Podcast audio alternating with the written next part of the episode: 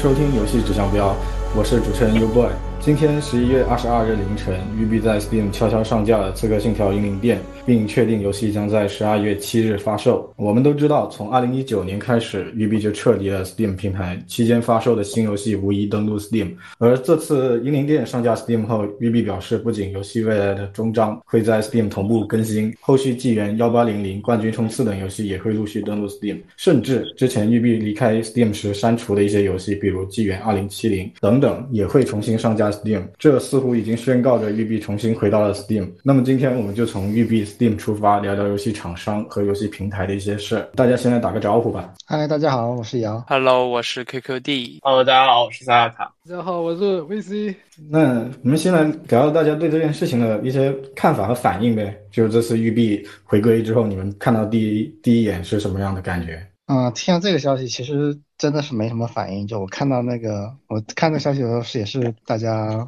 就看到群里面有人截图告诉我这件事情，然后真的就是一点感觉都没有，好像麻的，一切都是理所应当的，就就就好像哎，我都忘了他是不是离开了这么久，好像没有感，真的没有感觉到有这件事情的存在，都忘了他了。从从 UPlay 平台上架到 Steam，其实很多人都不意外。但是那些在 UPlay 买了游戏的玩家就比较气愤，蛮多朋友都对这件事感觉自己是个傻逼一样。为什么呢？它会有什么分别吗？就他在 UPlay 买的，现在重新上 Steam，主要还是一个平台的问题。大家都喜欢在整合整合在 Steam 上玩游戏，然后能增加加个库存嘛。啊，在 UPlay 上就不太行了。啊，就之前在 UPlay 买了，他又加不到到 Steam 的库存里面，就白买了的感觉。Steam 玩家还是有大部分是库存玩家的。那 QD 呢？其实我觉得，就自从那个《全新分走二》之后，我觉得育碧就没有出过很值得关心的游戏吧。然后其实期间去用 UPlay 也是去打开一下彩虹六号，所以就是到它回归之间，感觉就是感觉育碧 missing。他如果他如果没有这件事情，我可能都想不起来还有这 还有这个厂，有点过分。英灵殿毕竟还是那个什么终结作，就三部曲最后一作。萨尔卡呢？萨萨尔卡有什么想法？你你好像还比较激动的在群里。本身我比较想吃瓜嘛。那育碧这次回 Steam 有点像是给以前的做的一些决定打脸啊。然后明明一直说。明明一直说 Steam 的抽成高，然后各种巴拉巴拉的问题，但最后你还是回来了，这这样这是一种非常很有意思的反差，所以我还感觉挺有意思的，挺搞笑的，挺搞笑的，就喜欢看笑话。确实，看笑话谁不喜欢？那之前育他育碧回归之前有什么踪迹可循吗？我看你好像有说 Steam 之前有曝光过，这 SteamDB 上面有看到过。对，因为每次像这种游戏登录，比如说索尼的一些独占游戏上 Steam 的话，SteamDB 那边总是会先抓取出一些可能修改的信息啊之类的。这一次也是他们那边先发现了《英灵殿》和《冠军冲刺》都是有修改条目的这种迹象。哎，果不其然，在几天之后，确实今天嘛出了一个这样的事儿，所以。那么除了 SteamDB 提前曝光出来的这种，你们觉得它这个育碧回归有没有说可以预判出来它会回归呢？太忙了，没有关注过这些事情。就本身育碧跟 Epic 的那个过去的一些做法吧，你可以可以想得到，其实他们本身就是育碧游戏往 Epic 上做独占，在 PC 平台上面做独占的话，其实主要应该还是与他们之间有一些签署一些合同利益上面有一些关系。就这种关系，如果他们不认为可能不需要再继续维持的话，就肯定是要回归的。嗯，我觉得话，呃，育碧他之前离开 Steam 最大原因就是因为他觉得 Steam 分走的蛋糕太多了嘛，然后就转向投靠 Epic。但是他近期也没有特别出彩游戏，我觉得他就不如回到 Steam 再去分口汤喝，就至少也许呃通过更大的一个用户基数的话，他可以得到一部分用户的认可。嗯。游戏不好，平台来凑。嗯，确实，总归找一点，购买量能提高一下，基数大一点。嗯，VC 有什么想法吗？之前有有想过说他肯定会回归啊？之前倒是没想回归，但是你们聊的时候，我感觉他的英灵殿首发销量有一百七十万，其实销量挺好的。突然上 Steam 的话，我觉得可能更多的是跟 Epic 方面。那个协议还是到期了，所以才上了 Steam 啊，就可能他们之间签署了一个什么三年之内我就全部独占给他 PC 平台的，有可能会有这种协议存在。对，因为它英灵殿的销量是往期最好的，然后今天又突然上了的话，那应该我觉得协议的可能性会更大一点。首发销量是吗？对，首发销量一百七十万。我我还找到一个信息是说，之前育碧的 CEO 有说过，Steam Deck 就是那个掌机特别能够取得特别的成功的话，那他们可能也会考虑回归 Steam。我你们是怎么评价这个言论呢？因为我从商业角度去理解的话，可能他就是说想要多一个硬件平台掌机了，那他可能。一些游戏能够多赚一些钱，因为他们也登录 NS 的一些游戏嘛。当然，我觉得他们肯定不会说我们为了一个很厉害的掌机而去开发一个专门给掌机的掌机游戏去，这是不太可能的。你们觉得呢？我觉得在那个掌机平台，其实国内一直有很大的需求的。我这里一直有接到一些玩家在询问手机上能不能玩三 A 跟一些云平台相关的消息。很多人都想再方便一点的玩去玩游戏。然后这个 Steam Deck 的话，其实玩一些刺客信条还有那个极限巅峰这种游戏会非常适合。对育碧来说，就这是一个新的平台嘛，新的领域，能拓展不错的销量。并嗯，而且而且他之前那个 NS 也上了上了那《刺客信条》的三部曲，这说明育碧也是有这方面的想法的。嗯，就是掌机领域确实对于他们来说是一个可以拓展的一个方向，而且可能 Steam Deck 比起 NS 来说，它的一个。啊，条件会更好一点。觉得这个事儿就是也是两说，就是你说是说，如果是 Steam Deck 成功，那就考虑考虑回归 Steam。那他现在回归 Steam，你们现在觉得这个说法就是纯纯纯属扯淡？成功这个说法站得住脚吗？其实我觉得可能还是更多的是找个台阶的感觉。本身 Steam 确实已经很成功了，蛋糕已经很大了。那 Steam Deck 的话，目前你要说它成功吗？它是挺成功的，就是它的卖的其实还是蛮好的嘛。一直处于一个就是要提前很长时间预定的一个状态，但是它至少对于整个蛋糕的帮助性应该还是不大的。它目前还是一个偏向于锦上添花的一个状态吧，我觉得。就可能一些 Steam 在 Steam 生态里面比较忠实的一些玩家，目前可能是主要的购买主力。但是从长远上看的话又不一样了，就是说虽然短期内就是说你要说育碧为了因为这个东西会让他觉得就值得让他回归，我觉得是不不科学的，就。不靠谱的这个说法，但是 Steam Deck 的话，让 Steam 玩家是有了更多的游玩方式的，然后并且就是说，让这些这些玩家可以再用不同的设备去玩自己 Steam 生态内，就是自己 Steam 账户里面的游戏，也就是说，它也是把降低了玩家的一个设备门槛嘛。其实这跟就是目前 Xbox 还有包括一些其他的一些厂商都在做一些类似的一些事情，归根结究底，就是他是想做一个让蛋糕扩大到原本他可能这个自己的生态没有触及到的一个玩家群体。然后这样最后它做成之后，它平台就是蛋糕，一个是更大，二个是它的生态也会更加牢固。然后这样的话，它其他竞争对手也会更难过，有可能会挤压其他的一些平台或者是游戏生态的一些生存空间嘛。更多的，我觉得育碧还是出于本身这个生态的考虑去回归，而不是与 Steam Deck 就是说 Steam Deck 的原因。嗯，就长远来看，包括育碧现在也在开发一些手机平台的游戏，他们可能就考虑整个生态，或者说拓宽更多的蓝海，对于他们自己来说的蓝海。嗯，那我们回顾一下呗，就育碧其实当时是什么时候离开 Steam？当时是为什么要离开 Steam 呢？因为我记得应该是从《全境封锁二》那个时候开始正式说啊，他要去到了 Epic，然后后面的所有 PC 游戏都只给 Epic 平台和 Uplay 了。你们觉得他们是？因为一个什么原因导致他做这个决定呢？其实这个在二零一九年育碧 CEO 接受采访的时候就有说过。首先是育碧希望摆脱 Steam 百分之三十的比较高的一个抽成，其次一个想法就是希望能通过这种行为去提高对 Uplay 的曝光，然后去做一个游戏平台，看看能不能试图从 Steam 那边分一杯羹。包括他们之后也是有在自己的平台上一些第三方游戏嘛？哎，他们那他们其实想要为 Uplay 多争取的话，他们其实有没有做过一些什么为 Uplay 引流呢？就除了第三方游戏之外，因为我们其实可以忽略第三方游戏，因为实在太少了，可能。嗯，我觉得这个本身其实 Uplay 本身它的那个生态底下，就是它自己在这个平台有做很多事情嘛，就比如说游玩积分啊那些事情可以用来兑换，比如说兑换折扣啊之类，是这种这种方式。它本身它就可以给玩家等于说你买游戏的时候会获得一些优惠，这些做法已经就是比在他在 Epic 上买是要更划算的。就如果如果不是很认同 Epic 的这个平台价值的话，那我觉得在 Uplay 上买了应该是个更优的选择。总的来说，就如果只是 Uplay 加 Epic 放一起，那 Uplay 我自家有那么多的一个社区建设，还有自家的一个生态在那里，还是可能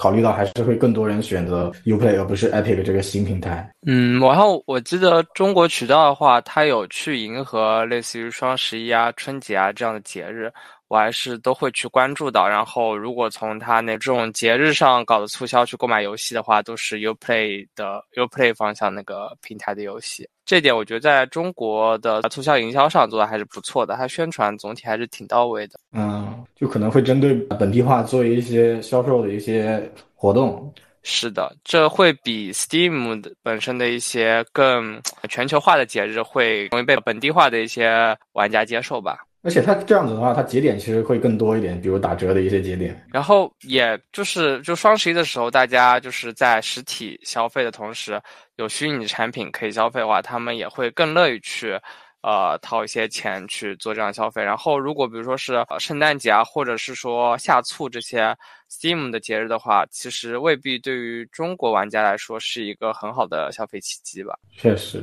考虑到这个消费点是消费时机。那你们其实用 Uplay 下来，感觉 Uplay 怎么样呢？我我的印象中还是 Uplay 的网速它特别土豆，就还是联机体验特别差。经经常要连不上去，算是用了很多年了。这个玩意儿从很很多很多年前，我应该印象中，我最早应该是玩魔法门还是什么东西，然后开始用的。我印象比较深，就是之前用来玩那个英雄无敌六的那段时间，嗯，那真的是觉得很拉垮，就像平台登不上啊，游戏服务器登不上啊，这些情况都非常常见了。就那时候不是大家都叫它 Play You 吗？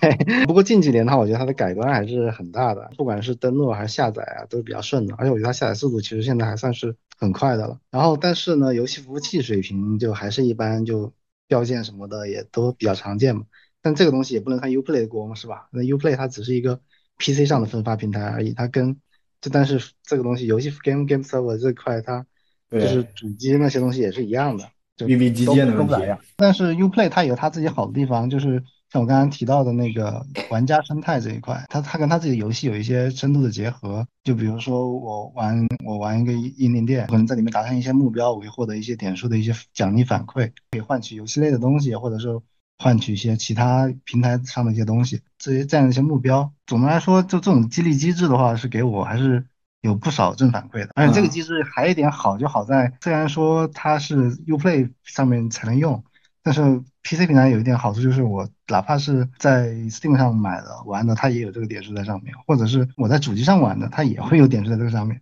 就挺好的啊。就其实它的这个，它还是有做一些东西给它的啊社区建设，一些玩家社群有做一些东西去维护一下，或者说呃拢聚拢一下。服务器的话，我在他们脱离 Steam 后，我再我再接着玩的话，其实还是还是有那个服务器的问题。嗯，就 Uplay 呃永远的痛就是。就或者说育碧永远的痛的就是服务器的问题。QUD 呢？Uplay 的体验？嗯，我觉得综合来说不好吧。但是我跟因为之前在 Steam 上购买的话，我依然绕不开 Uplay 嘛，我就会更多的觉得是育碧游戏本身的问题，不会说啊 Uplay 怎么样，它不会可以把它算在这个 Uplay 平台上。对比其他一些厂商，比如说 Origin 这样的平台的话，我觉得它至少是一个可以用的平台。就就 EA 的那个 Origin，我真的觉得是。完全没有办法用，在我心中，可能它就跟二星的那样的一个小平台一样，类似于一个启动器的存在吧。在它脱离 Steam 之前，我会觉得它是一个启动的环节，之后的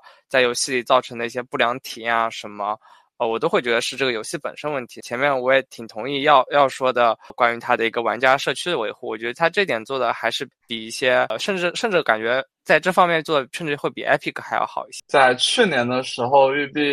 其实已经把 Uplay 也算啊，对，就更名了，好像是改名叫做没有一个大更新，把整个客户端换了一样，换了个样子。对，它主要一个特点，它这个东西 Ubisoft Connect 之后，就是说它是把平台打通了，之后就是你主机上面它也上线了 Ubisoft Connect，然后 PC 上面也上线了这个东西，就是不管是哪个平台上玩，它都是走的 Ubisoft Connect 这样的一个系统，就是更加强调说，我我们做我们正在做一个生态，对我们就都打通了。哎，那我还有一个好奇的点，就是你们说育碧脱离了 Steam 之后，你们买育碧的游戏，如果是在 PC 平台的话，你们会选择 Epic 还是直接在 Uplay 买？呃，我是直接在官网上买，然后就直接添加到那个平台上的。看来它促促销也还有有点用，对于部分人群来说。对。那离开 Steam 之后，你们觉得这几年育碧过得咋样？因为从商业化。角度来说的话，其实它的销量好像这两年都不太好，或者说它的营收都整体没有那么的对比以以往来说要好了。你们觉得是因为脱离平台平台原因，还是说也有一部分是他们这几年的产品质量确实啊不太行，或者说也比较参差呢？这一块的我说一下，嗯，他过得怎么样？至少收益上我肯定我我是没有太关注，我不太清楚。但是至少我从觉得他产出这一块，他作品产出这一块效率好像是有降低，研发成本我觉得可能还是有在提高的吧。就是就之前其实他们公布过很多作品，就难产的作品，比如说《碧海黑帆》啊，还有那个《超越善恶二》嘛，是吧？那是老饼了。这些都是一个一看着就本来应该是很大制作的一些一些作品，但是一几年就是好像一七八年左右，反正就已经公布的，但是一直到现在都还没有出来。产出效率感觉是不太行，这几年能产出的作品基本上也是大家就比较熟悉的那几个 IP 了，就是什么 Far Cry，还有那个刺客信条、全境封锁，是吧？这几年就差不多每年可能也就一到两部作品的一个一个产出，就好像跟以前比是有有所降低的。我觉得它可能收益，如果说它收益上有降低的话，我觉得可能还是成本上的一个提高是它主要的原因吧，我觉得。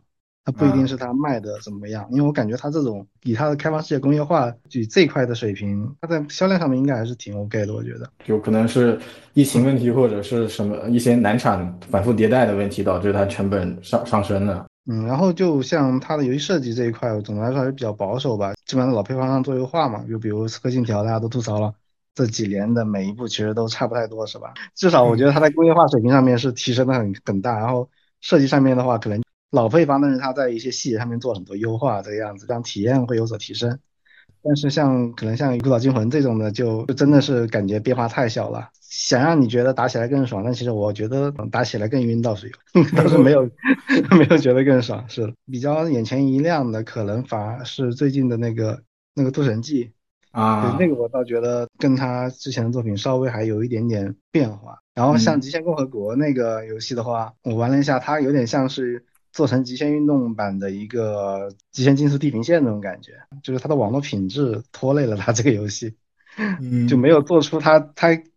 预告片啊或者宣传片里面那种体验，就一堆人几百一百多个人一起在那玩 那种体验就没有了。是是，明明是一个派对游戏的感觉，结果你做出来还是一个单机。就像你比如说到一些范围内，比如有那种嘉年华的活动嘛，就类似于地平线那种感觉，但是那个形式的东西。你可能在那里等时间，等了半天，最后比赛没开起来，就服务器挂了，可能是这样子。对，有时候会出现这种情况，其实让人挺烦人的。就完了，一等，可能等了好几分钟，然后就告诉你我最后你没连上去，挺傻的。就其实他在那些老老配方那些。嗯，老 IP 是那种工业化的，比如说开放世界呀这种，它的美术品质一直还是在线的。如果说它这种纯商业的这种三 A 作品，其实卖的话也差不了多少。但主要是它的一些每年出的产产出的产量可能变少了，或然后还一些比它本来可以做一些风格化的游戏，或者说一些差异化的游戏，但因为它一些老问题，比如网络呀优化，可能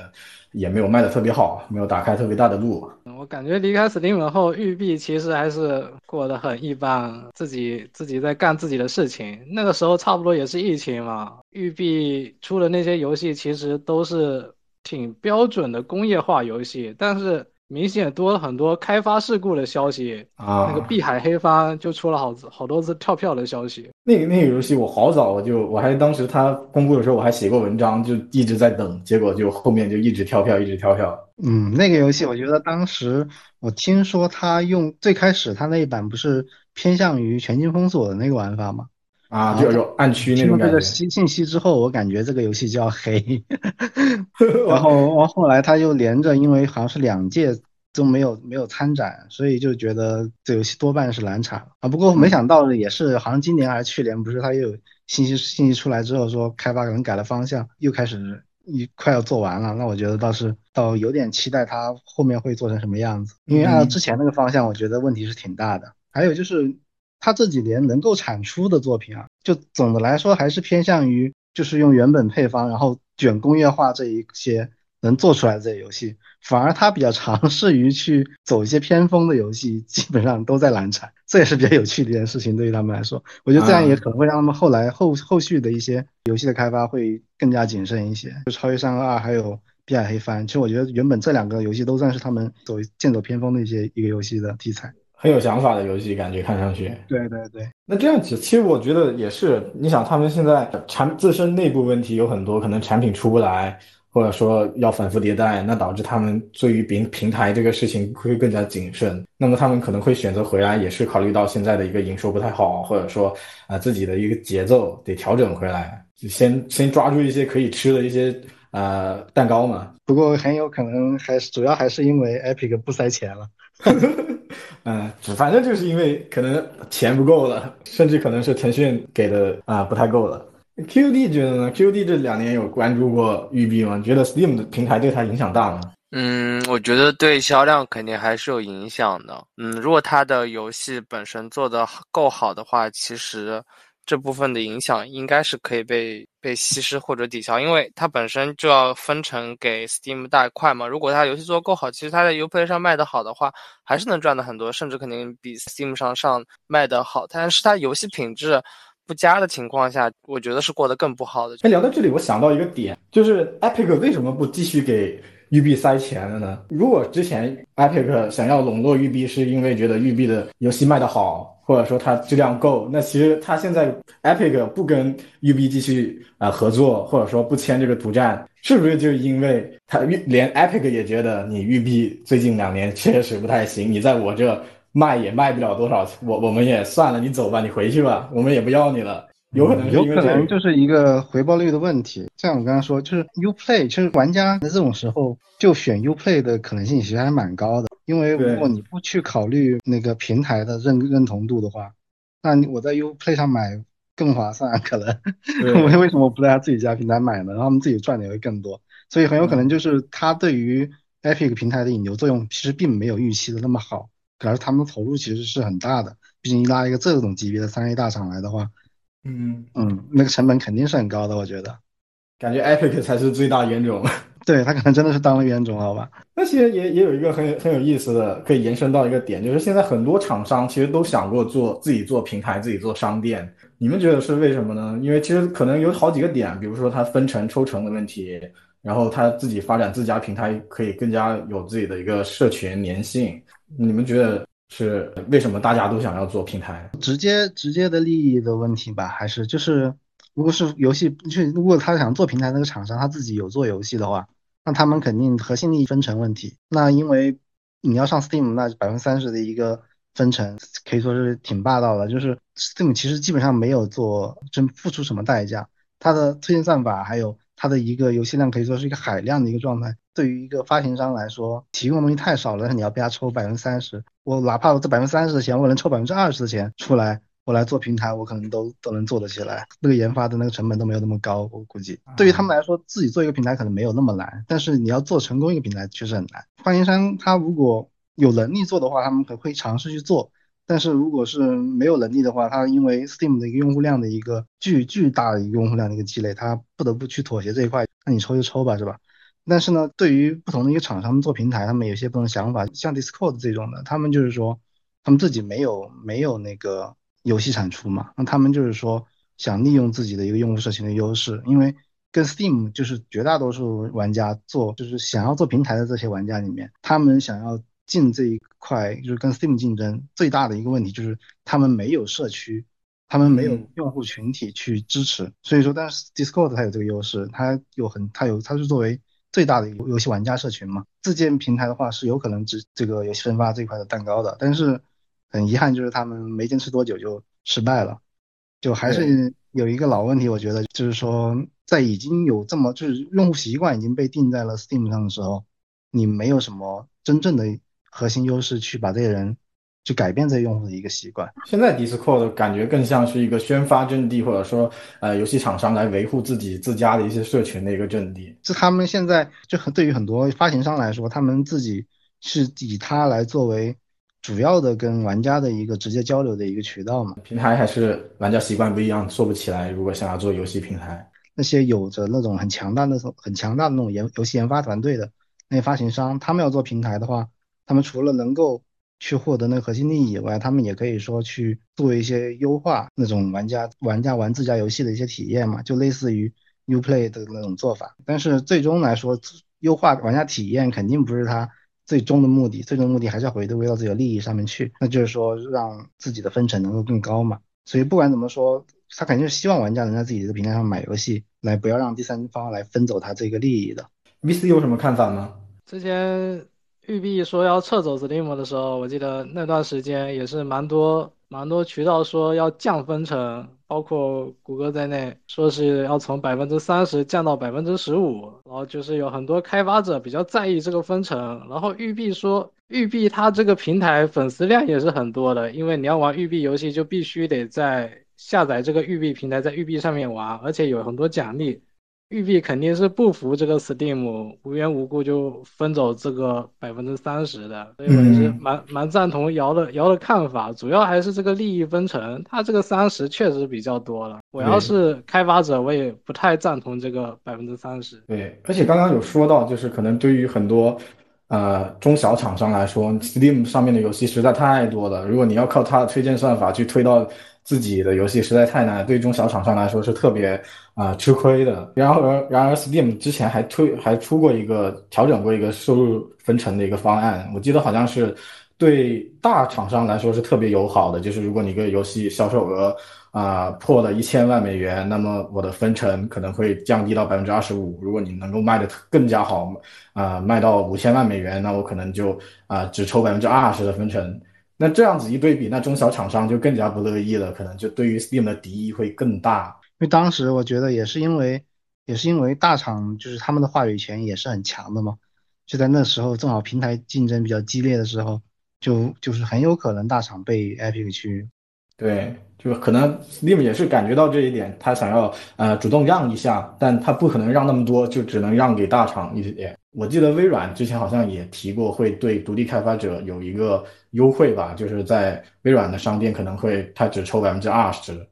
就大家其实对于这一块都是有怨言的，对于开发者来说，对于 Steam 抽百分之三十。还有那个 WeGame 对那些独游开发者承诺是少于多少的话是不不抽你的分成的。啊，是是有这个政策。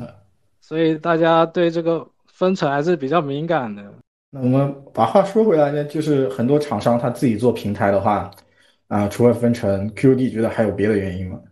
嗯，我觉得建立社群是比较大的一个原因吧。其实现在这种游戏厂商在宣发呀，还有市场买量啊，其实都花了不少钱。就不说这个平台的话，其实在这上面就已经就是层层分成之后，其实到研发手里可能。百分之十、百分之二十的钱吧，就只有。然后，如果说他通过社群，就其实我觉得像 GOG 大概一个这样的思路吧，他其实嗯，并没有很想要去呃抢占这个分平台这份蛋糕，但他更想要去维护这个玩家社群。那这样子，未来他的一些游戏的宣发都会更顺利一些。然后，包括其实我觉得，呃，国内很多厂商他做一些社区平台，其实也是一些类似于这种。抢占平台的一种行为吧，他们会觉得玩家社群啊，用户的一个社群，可能比平台本身的这个抽成，带给他们他们本身的利益会更大一些。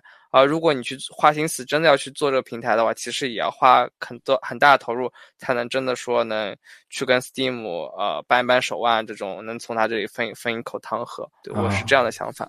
啊，这个确实是因为今现在国内有也有一些像 FunBook 这样的，就专注于做社帮助其他厂商来做社群的这样的一个啊服务商或者说平台出现。因为虽然这部分说帮厂商来做，或者说厂商自己去做做社群，它这个不能直观反映在它的呃利益上面，就这个数字不能直观反映出来。但其实对于厂商来说，可能也是一笔账，但不知道他们具体要怎么算。那我们其实 E A 之前它的烂橘子平台呢，其实它也做过相呃类似的，它甚至比呃育碧啊其他平台更早要做，但它最后也是灰溜溜的就走回来了，还是回归了 Steam。它应该是一九年的时候啊，那个星战那款游戏陨落，呃武士团，包括 Apex 那些 E A 就回归到了 Steam 的怀抱里面。你们觉得他们为什么这些那么多厂商他都竞争不过 Steam 呢？是因为没有足够的发行经验吗？或者说一些服务商的经验，一些商店网络啊、社群的基础能力不行？然后或者说它不像 Epic 那样，Epic 因为 Epic 技术力其实很强嘛。你们觉得是因为什么问题呢？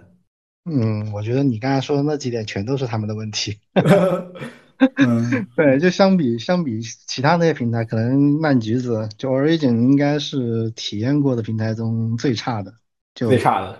对对，然后感觉 EA 可能对于 Origin 的投入其实并不是很多，就是他好像想让他把它做成一个第三方，甚至是就第一方和第三方的一个游戏发行的一个平台，但是好像他投入并不多，并没有去有太多的去吸引吸引开发者还有吸引玩家的一些手段拿出来。但其实我印象中，在每年就以前以往 EA 还有在一三有那个 EA 展前发布会的时候，其实他们都挺推那个烂橘子的，都挺推，呃，或者说他们有什么政策呀，或者说上面的第三方开发者，他们都会请到现场来做一个访谈这样子。但总体感觉可能就是宣发更多更大的宣发层面，或者说政策方面没有特别利好，是有这种感觉。但是它具体是不是有这样的一个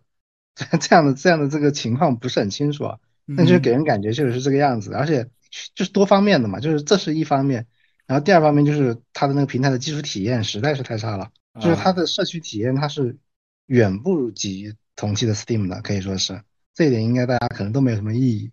然后就是包括全球的那个分发这一块，就是 Steam 的话，它全球分发它有做很多事情嘛，比如说区域的那些一些推荐啊、榜单啊，还有区域的一些价格啊这些东西，他们都是有去做的。橘子，那就是 Origin，他们是在这块是做的比较差的。Origin 本身它缺乏游戏的内容嘛，但是这一块可能也是与他们刚刚说的，就是他们对于发行这一块的发行游戏的规则，可能推的不是很多，或者是发行游戏的规则门槛啊，或者这一块比较高。这块我不是很确定，但是我觉得它可能是对于三方游戏发行的政策并不是很友好。萨尔卡有什么想法呢？你的烂橘子体验怎么样？你觉得其他，或者说你觉得 Steam 好在哪里？很简单一点，我觉得可能 EA 也意识到他们自己的烂橘子不是很好用了。在 Apex 上了 Steam 之后，EA 就保证过它不会通过烂橘子进行一个启动，所以我们现在玩 Apex 的话，根本就几乎不会出现网络问题。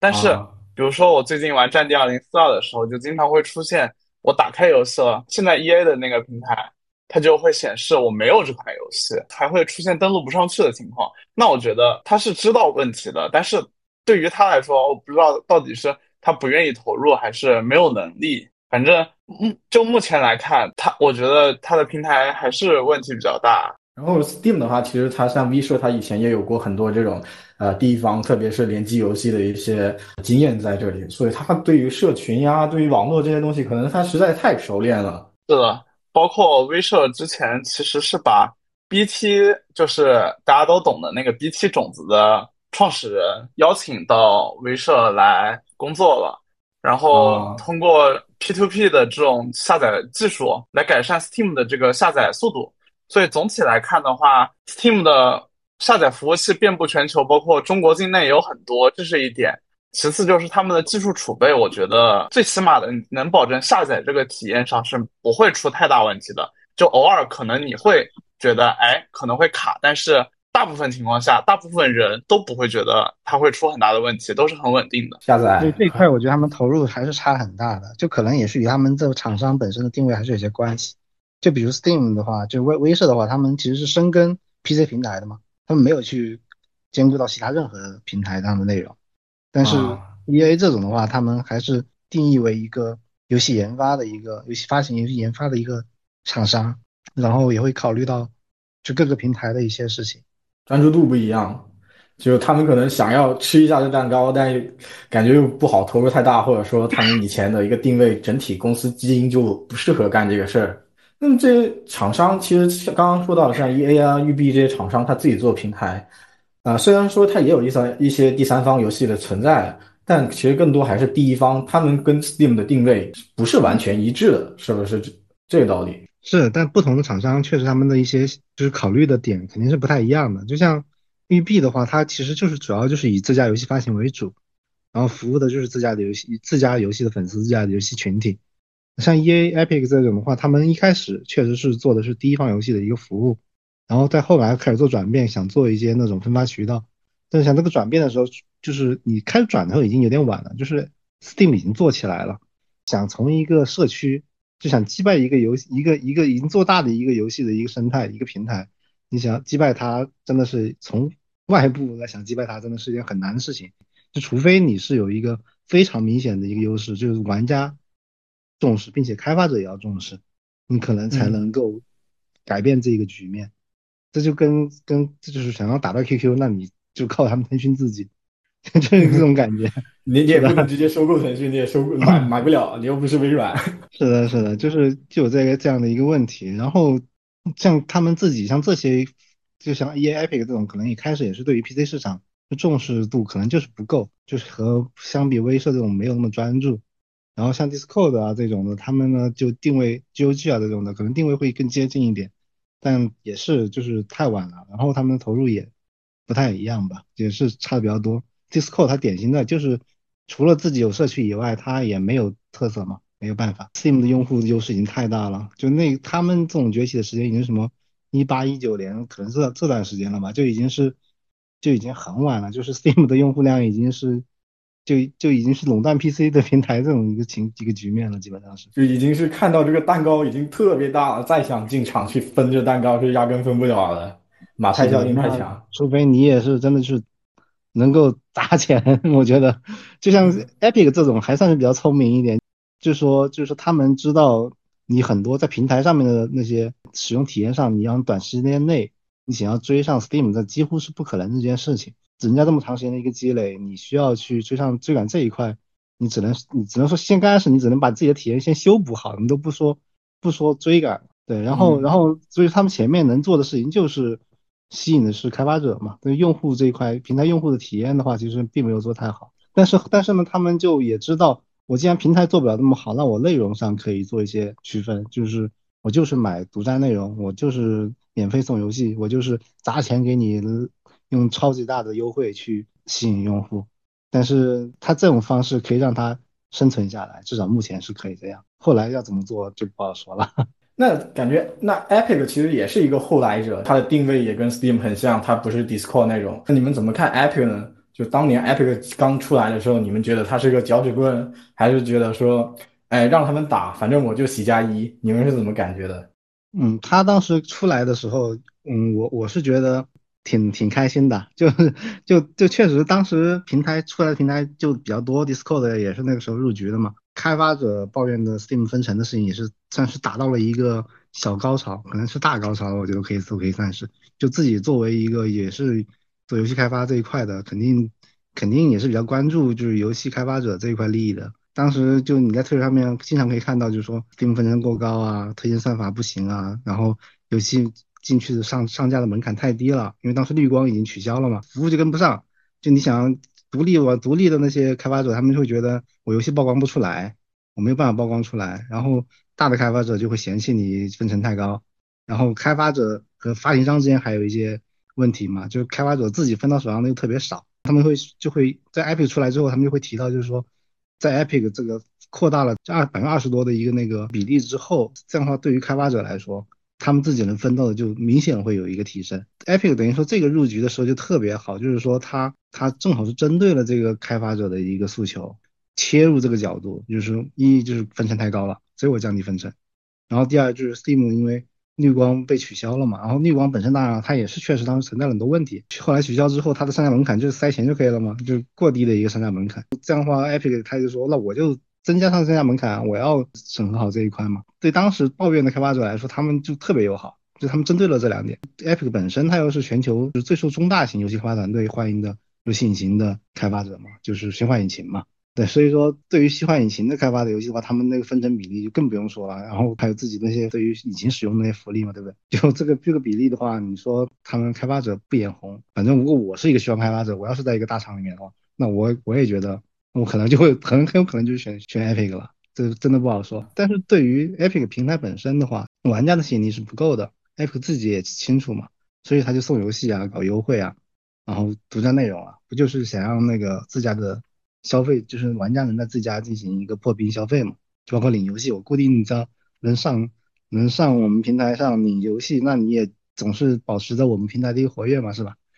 通哥送游戏少留存。嗯，对啊，这个思路其实也也没错吧？我觉得这个开销是可能是有点大。反正作为个人的一个态度，因为我们自己也是游戏开发开发的这个行业类的嘛，我们也很希望在 Epic 降分成这件事情上面能够改变这样的一个环境。就尽管现在确实环境还没有太多的改变啊，但是当时有这个事情，其实还是还是让人比较开心的。很大一部分可能跟我类似的玩家就是说，希望能够在一个平台里面收拾自己所有的游戏，所以我并不喜欢他们 Epic 那种独占独占。买独占内容的一个策略，就开发者跟玩家其实他感受是不一样的。开发者可能会觉得，我因为开发者是这个利益既有者，就涉及到自己的利益，他肯定还是比较乐于见到这些多平台或者说带动降分成这个局面出现的。但玩家角度就真的就是。可能你会出现一个，我原我我原来的一个很好的一个平台，我原来一直在这玩，我就已经是有粘性了。你突然间把抢走了我的一部分游戏，我的库游戏库里面以后就没有这些游戏了，那我就是特别伤心了。那其他人呢？其他人觉得当时你们怎么看当时那个 Epic 的？当时是。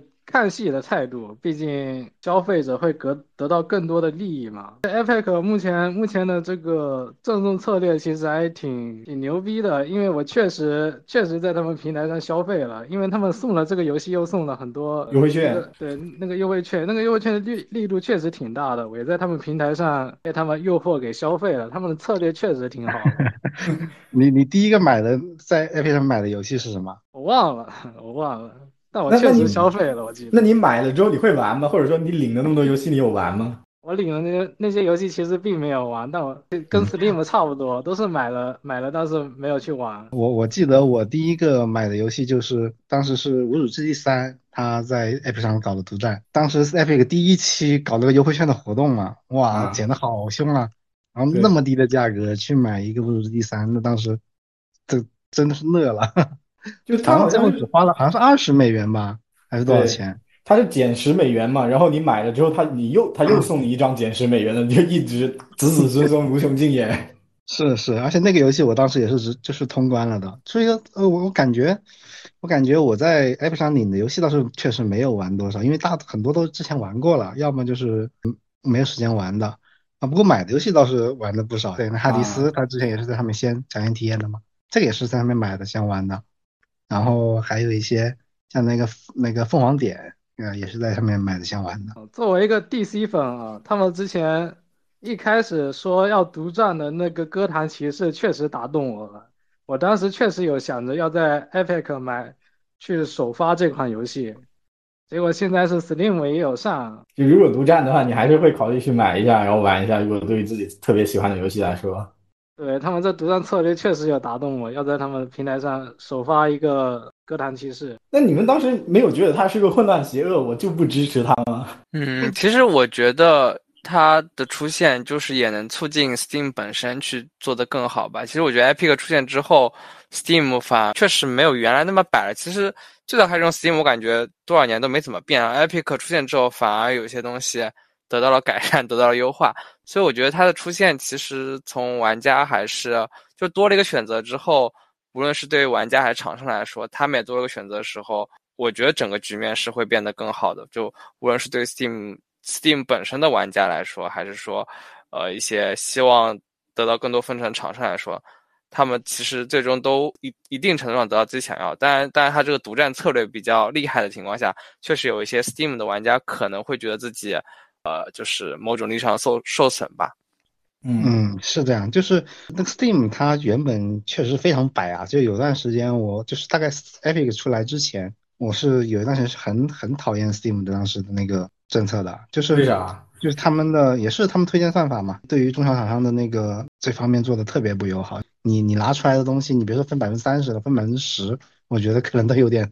都有点过分。也但是也确实就是 Epic 出来之后。很快的时间，Steam 开始改自己的那个推荐算法，就是当时就是那个 Steam 的那个什么什么实验室，就是那段时间出现的。那段时间开始搞一些搞一些算法呀、调查呀那些东西。我觉得这之后确实给他们很多那种紧迫感吧。啊，给你更好的推游戏了。他那个 Steam Lab，那个萨亚卡呢，有什么感觉？对于 Epic，我算是比较忠实的 Steam 支持者，因为即便是到现在，我也没有。没有在 Epic 领过任何一款游戏，那不夸张吗？是的，就如如果不是为了糖豆人，可能我连 iPad 账号我都不会有，所以 对于我来说的话，虽然我不玩地铁离去，虽然我不玩沙漠三，虽然我不玩无主之地，但是我还是要谴责一下 iPad 这种行为，就是明明说好了这些游戏上 Steam，包括后来地铁离去，Steam 也给了很大的曝光，但是你 iPad 哎突然说说买就买，发售前几天直接买过去了，那我觉得你不管怎么样吧，你不管 Steam 多垄断，多怎么怎么恶心人，那那我觉得曝光都给了这么多，就很亏。你你就是那个 NTR 受害者，iPad 它其实非常搅屎棍，我对这一块其实不那么喜欢它的。你现在也还是这个看法吗？我现在只能说我比较轴，我还是这种看法，我不太喜欢它。其实这就是一个一个内卷吧，就出现了一个竞争对手之后，Steam 可能也没那么摆了，也开始啊、改变一些以前的一些不好的东西，比如算法呀，或者说对开发者的啊、态度方面。然后再加上 Epic 这两年，它在新媒体上面，在各种平平台上面都玩家都说是医保，比如之前有在知乎上说过啊、游戏是不是精神鸦片这种东西。Epic 我记得 Epic 当时那一段发言其实是圈了很多粉，还挺破圈的。可能因为有各种各样的原因吧，我感觉 Epic 这两年。啊、变得没有当时那骂声那么大了，但也也还是有像你那么轴的人还是会存在。那你们你们现在看来的话，Epic 它现在有竞争力了吗？或者说它或者说 Steam 现在是不是还是那么一家独大？Epic 其实越来越弱了，就没有抢到它的蛋糕。如果让我抛开一切成见来看的话，其实 iPad 最大的竞争力莫过于独占游戏、免费游戏，还有相对促销力度比较大的打折。就这三点来说，其实最近两年它的表现是一直走低的。从免费游戏来讲，iPad 现在的免费游戏已经开始送以前送过的游戏了。对它投入我觉得对它的投入已经开始减少了，然后我觉得是有一些开始不那么吸引人了。然后说到第二点就是独占游戏，其实相比于早期拿很多很多钱去砸独占游戏，然后给自己曝光，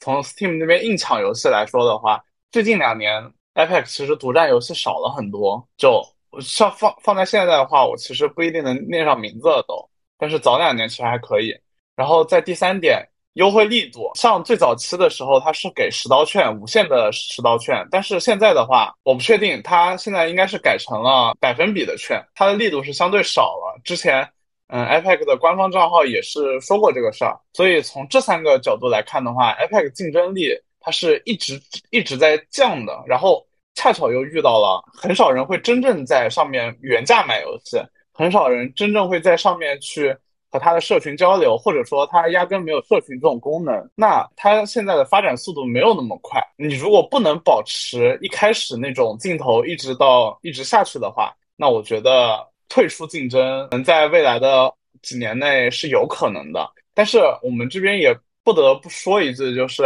由于我我们是在亚洲地区嘛，如果往欧美地区那边看，他们欧美地区其实对糖豆人啊、堡垒之夜两大 IP 是比较喜欢的。包括我们可以看到《复仇者联盟四》里面，雷神也在玩《堡垒之夜》，就可以见嗯《堡垒之夜》的这个力量是有多大。从长期来看的话，iPad 仍然将会在欧美地区有一定的市场占有率，而且是非常稳定的。说有竞争力吗？我觉得它的竞争力越来越小，但是它会不竞争吗？它可能在亚洲地区可能会，但是在欧美地区它还是会非常稳定、非常稳定的存在。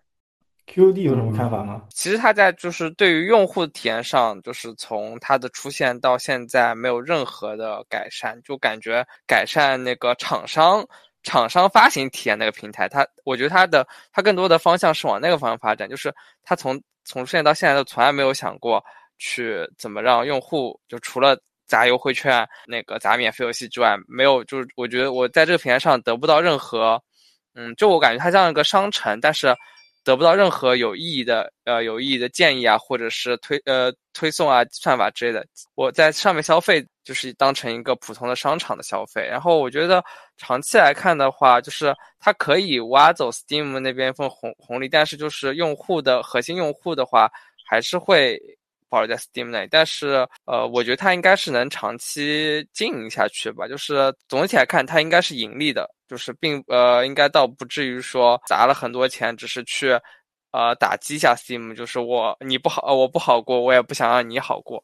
我觉得倒也没有到这种程度。行啊，但其实我我是有点不一样的看法，因为在我在我看来，我觉得有可能 Epic 做商店这几年其实是亏本的，他前期投入了那么多，但现在啊，我们也他也没有在一些公布过一些数特别好看的数据。如如果他真的分走了一些蛋糕，或者说他至少如果不是亏本的话，我觉得他还是会提一下 Epic 商店它的一些销售量啊或者销售额这些数据，但他从来没感觉好像都没有声量，包括。Epic 那边，在我听到的一些消息来看，我呃，他们内部消息来看，他们对于这个商店的事情，只能说是他们会继续持续去做，但他们可能会把它当成一个更偏理想主义的事情去做。比如，就像他们 CEO team 说的，他们可能想要通过做一些事情去改变这个分成的环境，这个局面，就百分之三十分成实在对开发者不友好，因为他们也是开发者出身，所以他们想要去做这样的事情。那你姚觉得现在 Epic 怎么样呢？他以后会有可能？啊，发展的更好吗？或者说它会变得更差吗？对 Epic 的话，就是在我看来，它还是有机会的。它它现在目前就竞争力，它是存在于针对不同的用户，它竞争力是不一样的。就比如说，它现在其实，在 PC 平台嘛，必然最主要竞争对手就是 Steam。但是 Steam 呢，它这用户也要分成两部两部分，一部分就是像我们这种，就可能已经拥有了上千、数以千计的一个游戏的数量的那种，已经玩了很长时间的一个玩家。对，然后但但是还有一很大一部分的用户并不是这样的，他们可能就在 Steam 上面可能就是作为一两个游戏的启动器，或者就是说他们只是就就没有买什么游戏，或者说他们就是用游游戏很少，就是可能他们属于更轻度的或者单一游戏的用户。那这样的话，对于他们这种 Epic 这样他们这样赠送游戏的话，会形成一个情况，就是说他领的游戏数量已经比他在其他平台任何游平台的游戏都要多了。那这样的话，他积攒游戏库跟我们就不一样了。我们可能是在收集我们 Steam 的游戏库，或者在收集我们其他某些平台游戏库，但是他们在收集的就是 Epic 平台的游戏的库了。可能未来，对，就是就是这样的话，它的用户粘度可能对于这类用户来说，他们可能真的有可能会发生改变。当然，这个事情也不好说。就是在目前的话，总的来说，它还是要依赖于这种巨大的优惠，还有就是说像这种独占内容或者是送游戏这种方式来让 Epic 继续生存，就是让它继续的这样吸引用户。但是它像，比如它现在可能这种力度也也有所降低，也许是因为他们本身就没没不好再做这么大投入了，在降低成本，也有可能就是说，一方面就是他们可能已经投入的增长已经没有这么高了，可能他觉得已经不需要再投入这么多了，也有可能，因为他们毕竟已经送了几年的游戏了，就是这个数量其实已经非常庞大了，都都冲都开始送老游戏了，嗯，但但是如果你要长久的去健康的竞争下去的话，我觉得它还是需要在。更多的在玩家体验上面下更大的功夫，就是需要在某些方面去跟 Steam 拉开一些差距，或者是有建立起他们自己独特的优势才行。就目前看来，这一方面他们还是做做的很差的。就平台的体验上面，确实进度很慢。来说，感觉可能反馈到我们玩家身上的话，并没有觉得他们变化有多大。哎，那 VC 作为接触玩家比较多或者接触社群比较多的，在你看来，现在玩家对于 Steam 和 Epic 是一个什么态度和看法？我觉得目前 Epic 已经积累到了很庞大的用户量，因为它降低了优惠券，又降低了送的游戏的质量，说明它的用户已经很庞大了，已经受不起这么这么离谱的白嫖了。然后他们现在。主要的问题还是那个用户社群的一些优化跟网络一些的优化，只要能在这方面优化一下，我觉得还是能跟 Steam 竞争一下的。其实除了 Epic，我们刚刚也有稍微提到一个 CDPR 的那个 GOG 平台，这个平台其实大家一般不会拿去跟呃 Steam 或者 Epic 放在一起去对标。但你们觉得 GOG 他们它是一个什么样的一个做法？它的运营模式是怎么样？为啥为什么它还能坚持在做呢？其实 GOG 的存在，我认为对于 CDPR 来说是不亏钱就值得做的。因为我记得二零七七发售前的时候，CDPR 财报里面就说过，GOG 一年大概还能盈利个几千美金。对于一个这样几千美金，对几千美金，就对于这样一个相对比较大的公司来说，其实几千美金的一个业务，它存在与不存在，其实。都已经没有什么太大意义了，就是那我不如那这帮这部分人放弃做别的事情，可能能赚的钱更多。对，多给一个人发工资是吧？对，但是我们在二零七发售之后，其实我们可以看到，它建立的这一套系统是帮助他获得了一个比较高的收入的。相比于 Steam，相比于 Epic，GOG 这边买的二零七七几乎是没有任何的额外的抽成，就可能你需要一些服务器去支撑。但它的费用我觉得可以忽略不计。除了一部分玩家会为了支持 CDPR 去特意在 GOG 购买之外呢，还有一些玩家是比较追求全平台的，像这种会在 Steam 和 GOG 去一起去买。那我觉得 GOG 存在的意义就是能够帮助这些玩家去把钱直接送到厂商的手中。那 GOG 存在意义其实就已经体现出来了。其实 GOG 的话，可能更多是对于 CDPR 来说的话，它是有一个粉丝消费这个逻辑在里面的。嗯，是的，这个就是 GOG 这个东西，我觉得它好像这对我们来说，可能它更多的是在巫师之后，然后我们开始对它了解越来越多，也开始可能他们开始买游戏，那之前可能是几乎是没有什么接触的。对，但是但是 GOG 这个平台。其实以前也听说过，但是真的是没有太多了解过。后来一直到了巫师之后，才才开始真正的去用它。就是它跟其他平台最大的差别，其实就是一个 D R M D R M free 嘛，就是它没有加密的那个，它就是真正的买的是游戏的拥有权，它不是买的游戏使用权。就它它跟别人别的平台都有这个这一个差别。那这样的话，这一这是一个不可替代的一个差别，就是说其他任何游戏游戏平台都没有做这件事情。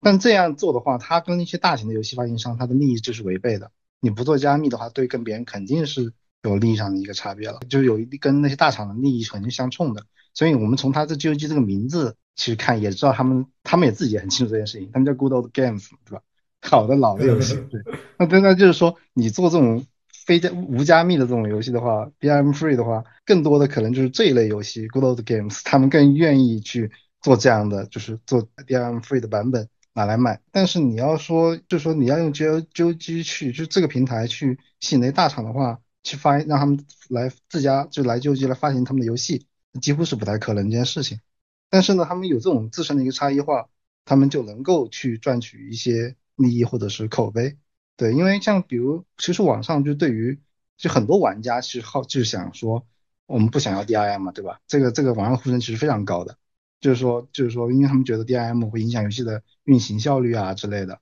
就是其实这样的这样的玩家还是很多的，所以他们做这件事情，他们不仅可以赚取，就就可以赚取不错的一个口碑，并且他能够吸引，就是对于游戏拥有权这件事情特别重视的玩家，他们就会愿意在你这里买。就 GOG 是一个可以让大家来赚一些吆喝的地方，但对于一些大厂来说，或者大公司来说，开玩笑来说，就他们。不需要这些吆喝，他们希望赚到的是更多的钱，让他们财报更好看一点。嗯，是的，是的，他们的利益就是相冲的，可以说。那其实 GOG 也就是让他自己在那里自己独自安好，然后看着他也不跟 Steam 和 Epic 去争去这样，自己的玩家心中也没有说就是在他们就没有说 Steam 玩家会觉得 GOG 对他们有什么影响，或者是 Epic 玩家也不会觉得他有什么影响。对，就各家好像都对他没有什么没有什么感觉，就可能他好像仿佛就是。他是他是一个游戏平台，但好像他又不完全是 这样的一个感觉，完全中立。哎，那你们觉得未来这种平台的东西还会存在，或者说就还会出现像 Epic 这样，我花很多钱去买啊买独占这种策策略还会出现吗？就经经过 Epic 之后？嗯，我觉得还是有可能的，就是在过去这几个平台里面打完之后。啊，我们能看到，就是 没做独占的，现在都活都已经活不到现在了。对，所以这还是有可能的。但是如果他们看到 Epic 现在的结果的上看的话，为他们想要用同样的方式来竞争，我觉得也可能性不高。就就是要用这种投入的方式，就是我觉得他们还是应该会切入到一个，可能就还是要看吧下一个风口。就比如说抓住了某一个玩家都开始抱怨的诉求，或者是开发者都抱怨的诉求，或者是抓住了某一个。或者他们自己创造出来某一个诉求，可能会发生一些改变，就像是你微软 XGP 一样的嘛，就是他抓住了一个创造了一个诉求嘛，你可以当做是啊，是 XGP 这个确实是微软创作创作出来的一个，呃，现在大家都开始跟风去学习的一个模式。那你们觉得还有什么可以补充或者想要去聊的吗？除了任天堂以外，所有的厂商都在独占搬到其他平台上，就是这个索尼就特别明显啊，搬到了 Steam PC 上。对，独占可能就。放在现在这个时代来说，可能就对销量来说不是那么的友好。呃，如果说厂商都已经开始不愿意去独占的话，那平台其实也更难去照着以前这个路子去做了。那它能够经，它能够切入的一个竞争点真的就很少很少，只能自己去创造一些诉求。是，你连连厂商都不想做独占的话，那你你要想要让他独占，那你花的钱就更多了，是最简单的道理。